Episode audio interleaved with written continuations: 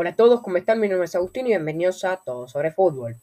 El día de hoy vamos a hablar del gran partidazo, del gran superclásico que nos regaló eh, River y Boca, ¿no? Un River plagado de suplentes y de reservas, pero que aún así le dio batalla y de sobra al club Ceneice. Eh, antes de que arranque el superclásico, eh, un día antes, el día sábado, eh, se dio la pésima noticia para el millonario, para River, de que 10 jugadores dieron positivo al COVID, los primeros 10 jugadores. Los jugadores eran los siguientes. Paulo Díaz, Girotti, Bolonia, Lux, Robert Rojas, De la Cruz, Ponce, Borré, Petroli y Suculini. Y dos horas después se daban otros cinco casos positivos más y, y serían 15 casos el total, que eran los siguientes. Roleiser, Simón, Palavecino y Suárez.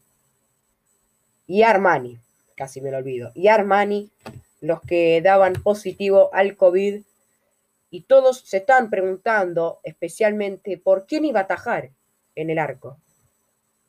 Eh, porque Petroni no estaba, que es el arquero titular de, de, la reserva, Armani tampoco, que es el gran arquero titular que tiene la primera de River, creo que ya lo saben todos.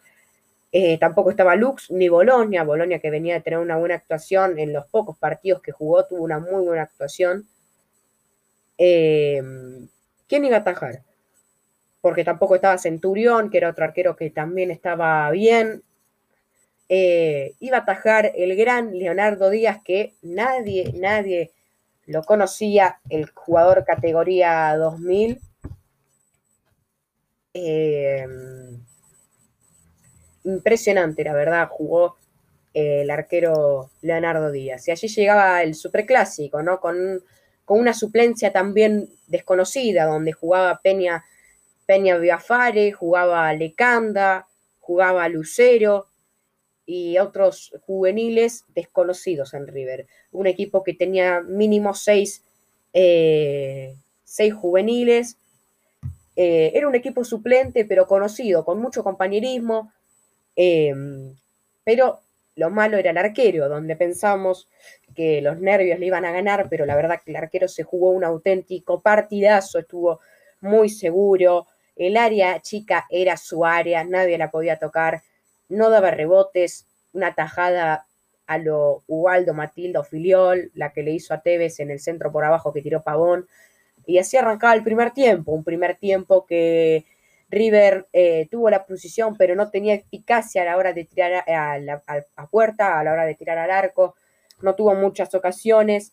Em, y Boca que tiraba más al arco, no importa de dónde sea, quería meter un gol, aunque sea, y así lleva el, polémico gol, donde para mí fue falta de Carlos Tevez, un gol con mucha suerte, donde le dio en el taco y después en el hombro, eh, y, se iban en el primer tiempo con 1 a 0, y llegaba el segundo tiempo, por cierto, el primer tiempo River fue muy vulnerable, en la parte izquierda, donde atacaba Buffarini y Pavón, le costaba un montón a River eh, esa parte de la cancha. Se terminaba el primer tiempo, llegaba el segundo tiempo donde River no fue nada que ver con el primer tiempo, un River mucho más lucio, mucho más despierto, con un excelente segundo tiempo de Martínez, con buenas recuperaciones de Poncio, que no estuvo muy fino en el primer tiempo, con unas bochas, tres bochas que sacó Díaz que fueron impresionantes. Y River tuvo mala posición. Lo único que quiero eh, corregir un poco más del millonario eran las en el fondo, cuando dejaban muchos espacios cuando Boca atacaba. Eh, y se iban a los penales. Era en el segundo tiempo, fue un ida y vuelta. Los dos equipos llegaban y era un partido sin respiro, más que nada en el segundo tiempo. Y llegaba el, los penales, donde River lamentablemente falló dos y Boca falló uno con una muy mala pegada de Cardona, donde no tuvo un partido bueno, que digamos, muy bueno. Y, pero bueno, eh, les doy muchas felicidades a River y en estos momentos para los hinchas de River es donde tenemos que ser muy, muy agradecidos con todo lo que nos dio el millonario. Un saludo. Chao.